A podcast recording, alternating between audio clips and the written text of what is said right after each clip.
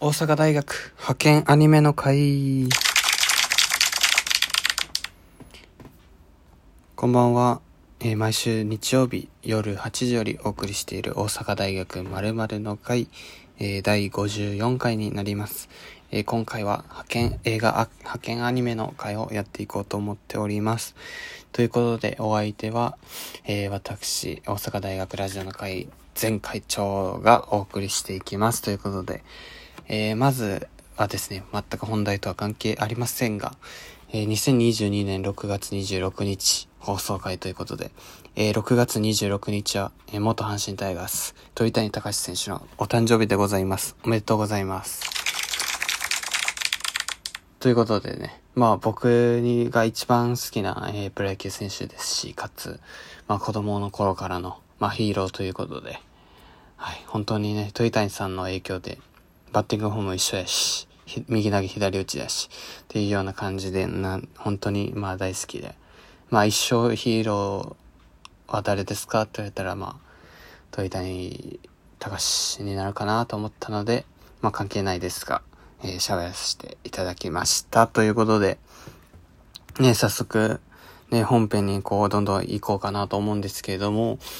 まあそうですね、まあ派遣アニメだけに関わらず、この、ね、今僕4回生で、まあ就活は落ち着いてきたんで、本当にいろんなエンタメにやっぱ触れていかないな、いけないなということで、なんか僕本当にラジオと、まあ野球が好きで、まあその2つばっかり見てるというところで、どうしてもなかなかインプットの方向性とかが同じになってしまったりするので、まあこれではいけないなっていうのを、うん、実際にまあ言われたこともあるし、まあ自分自身も感じていることなので、まあいろいろ映画とか、まあそれこそ、まあ配信コンテンツとか、漫画アニメとか、そういういろんなエンタメを摂取していかないといけないなということで、まあいろいろ見ていて、本当になんかそれも義務っていう感じじゃなくて、本当にどれも面白くて、まあ映画なんかも本当に、前まではもう年に一回行けばいい方ぐらいだったんですけど、もう就活落ち着いてから半年で日本、半年じゃねえ、半月で、え日本も見に行くという、少ないんですけど僕にとっては多いということで、本当に新ウルトラマンと、まあ、派遣アニメを見に行って、新ウルトラマンも面白かったんですけど、なんか、結構賛否両論起こってるみたいなことを聞いたりするんですけど、自分自身も映画を全く見、見てこなかったので、な、どこで賛否両論が起こってんのかわからんぐらいの、こう、ある意味初心者という感じなので、本当にね、ぜひこれを聞いている皆さんには、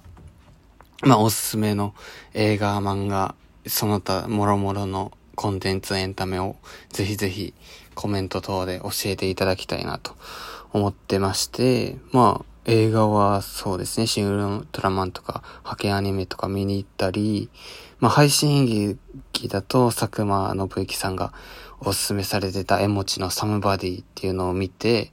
もう本当にどれもなんか日常にありそうな設定を、こう、なんか、デフォルメというか、誇張してというか、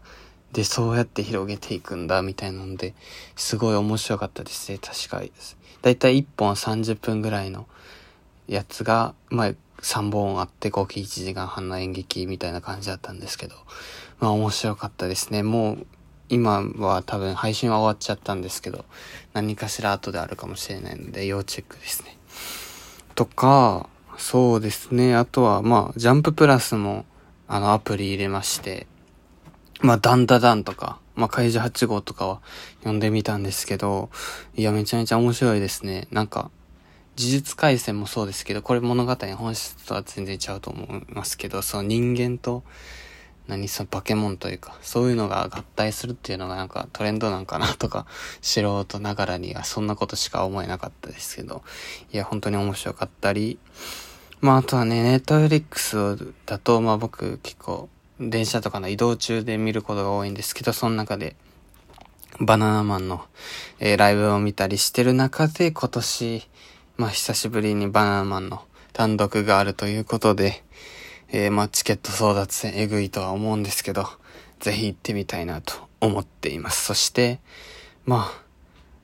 僕ら世代は多分中学校ぐらいの時に、えー、見てた人もおるかなと思うんですけど、ごめんね青春っていうね、錦戸亮さんと、えー、三島ひかりさんのあの、TBS の日曜9時の枠の、えー、ドラマをパラビで久しぶりに見まして、これも面白かったっすね。なんか、中学生の時と高校生の時、高校生じゃねえや、大学生になってから見るとまた、こう自分自身の変化を見たりとかしつつ、でも2014年というあの時点で、こう今社会問題というか、そういうことに中心になってきてるような話を、まあ描いてる工藤勘さんがえげつないなとか思いつつ、えー、いろいろ楽しめたり、まあ、あとラジオ好きとしてはですね、もう本当に皆さん衝撃走ったと思うんですけど、オールナイトニッポンジャム、えー、サブスクスタートしましたね。拍手ということで。いや、これはえぐいですね。本当にもうなんか、佐久間さんとか、いろんな方とか、リスナーさんの方とかも、もう本当にいろいろ言われてますけど、マジで時間がないですよね。この奪い、可処分時間の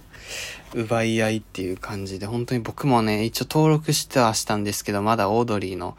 オールナイトの、その、いわゆる単発の R とかのとこしかまだ聞けてなくて、本当にどんどん聞いていきたいと思うんですけど、ぜひね、皆さんも、なんかやっぱりこれっていうのは、どうしてもやっぱり、うん、お金を稼がないと、なかなかいいものでも、続いていかなかったりする、してしまうので、まあぜひね、こう、うん、ぜひ、まあ皆さん入っていただいて、より活性化してね、どんどんこうラジオが好きな方で、内側からも盛り上げていけたらなと、自分自身も思っていますので。ということで言ってたらもう7分も喋っちゃってて、えー、本編の方に入りたいと思いますが、えー、派遣アニメということで、えー、こちらはですね、まあ、吉岡里帆さんであったり、中村智也さんとかが、えー、出ておられたりする映画で、刺され、あなたの胸に、えー、まあ、好きを貫けっていうスローガンのもとで、まあ、水沢頂点で、まあ、アニメの派遣っていうのは、あの、権力を握るとかそういう系の派遣ですね。アニメ業界で戦う吉岡里帆さん演じる新人監督と、まあ一方ライバルっていうのは、まあ中村智也さん演じる、まあこう、一作目というかな、がすごい当たって、まあ、天才天才と、えー、言われている、えー、監督の、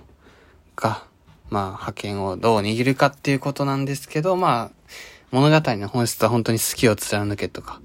言って、どっちが勝つかとかじゃなくて、それぞれの思いとか、ものづくりに対する思いとかが、本当に、うん、ぶつけられてるやつで、まあ、特に自分自身就活してるっていうこともあって、もう一番最初のつかみのシーンが、その吉岡里帆さんが、まあ多分おそらく転職だと思うんですけど、で、そのアニメの、えー、会社に入って、入るためのこう面接を受けてる、えー、場面からスタートするっていうところで本当にね、うん、あれで、なんか、もうあそこからちょっと泣きそうでしたね、自分自身は。なんか、そこで、やすその吉岡さん演じる、ちょっと名前忘れちゃったけどが、あの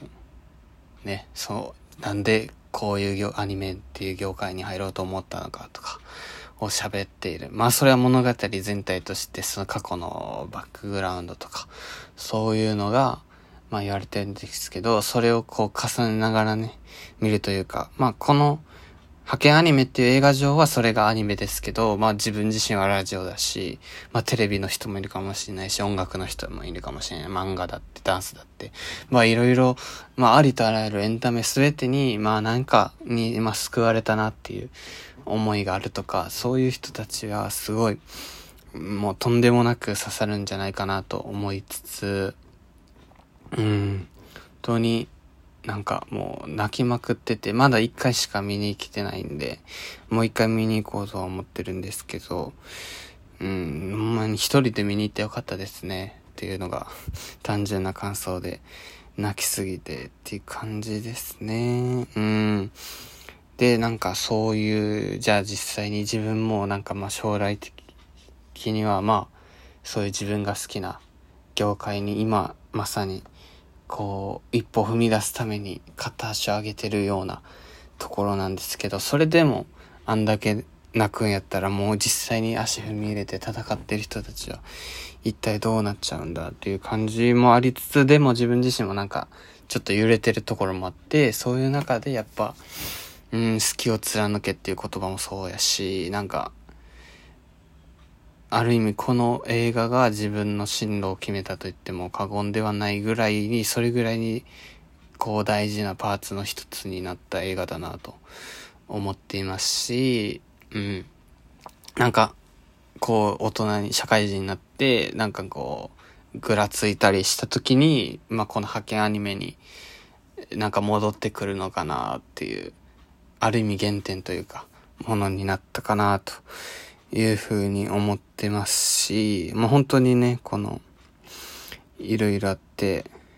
このホームページ、ホームページっていうかな？を見ていただけで、本当になんか見るとやる気に火がつく傑作とかいう、このご紹介とかもあるんですけど、まさにそうやと思います。本当になんか、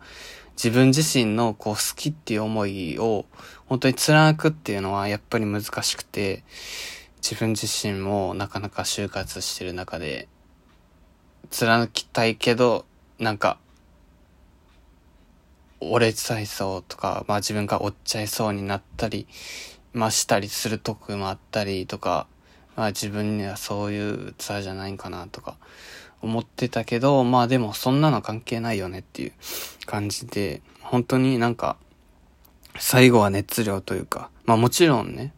それ以外のことも大事だけどっていうことを思いながら言ってたら、ラジオトークと YouTube 同時配信だったので、